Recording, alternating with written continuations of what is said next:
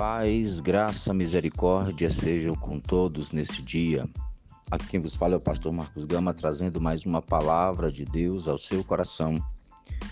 Ainda falando sobre os propósitos de Deus na vida dos homens e pegando alguns personagens bíblicos, nós estamos estudando como Deus age nestes homens no cumprimento do propósito.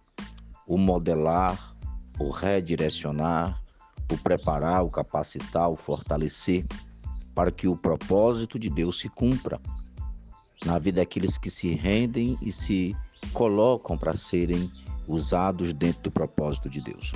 Ainda vendo, estudando a vida do patriarca José, quero ler hoje em Gênesis 39 e o versículo 1 ao 6 que diz assim: José foi vendido ao Egito e Potifar, o oficial de Faraó, comandante da guarda egípcio, comprou-o dos ismaelitas que o tinham levado para lá.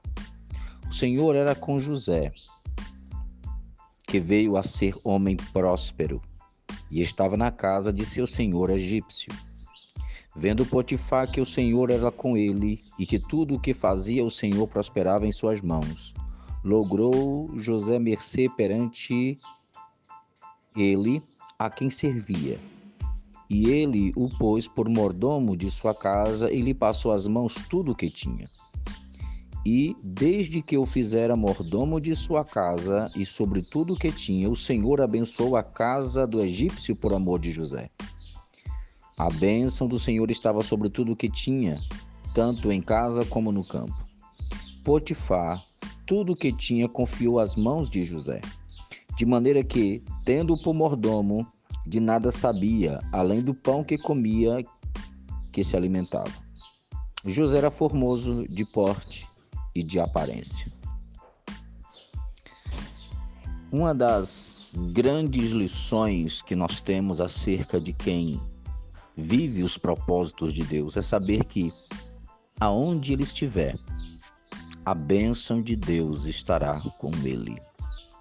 Essa é uma das grandes lições de quem vive os propósitos. Você pode resistir, como Saulo, e não vai adiantar, ou você pode se entregar, deixar o rio da vontade de Deus fluir. José tinha todos os motivos do mundo para ser rebelde, para querer se matar, para tentar fugir, para brigar, para não aceitar, para fazer um montão de coisa. Traído, vendido, jogado numa cisterna, longe do pai, da mãe, muito novo ainda. José tinha todos os motivos do mundo para, numa fuga, ser morto, desistir de tudo, jogar tudo pro alto. José não. Eu digo isso porque aquele que está no propósito de Deus, ainda que esteja passando pelas maiores dificuldades, ele tem aquela voz na alma dizendo: tenha calma eu sou contigo.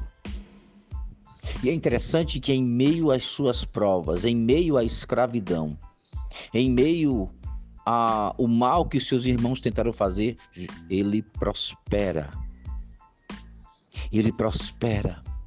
Em um ambiente novo, totalmente diferente, ele prospera. Em, com todas as adversidades contra ele, ele prospera. E o texto diz que ele prosperou na casa de Potifar.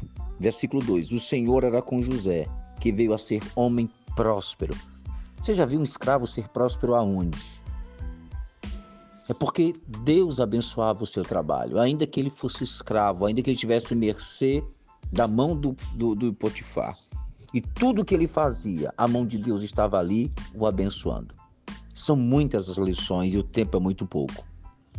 Mas escute, a primeira delas é onde, se você vive os propósitos de Deus aonde você estiver, Deus é com você e a mão do Senhor será contigo. Trabalhando para você ou para os outros, a mão do Senhor estará contigo. Deus fará você prosperar. Então não permita que as mágoas, as tristezas, se Deus te deu isto, foca o teu trabalho aí. José focou nisto que ele estava fazendo.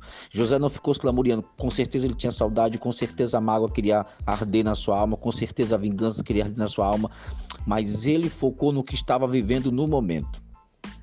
Viva o que Deus lhe deu. Neste momento. E seja próspero aí aonde você está ou na, na, situação que Deus lhe colocou.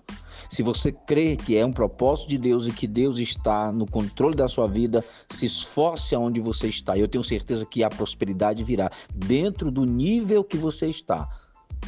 José foi próspero neste nível aqui. Que Deus te abençoe, te guarde, te prospere em tudo. Guarde a tua casa a tua família. Compartilhe esse áudio com o máximo de pessoas que você puder. Compartilhe os nossos vídeos do nosso canal no YouTube, os nossos textos do blog e abençoe este canal, este ministério, para que continuemos levando palavra de consolo e de vida aos corações em nome de Jesus. Adquira nossos cursos online, nossos e-books, assim você nos ajuda em nome de Cristo. Amém.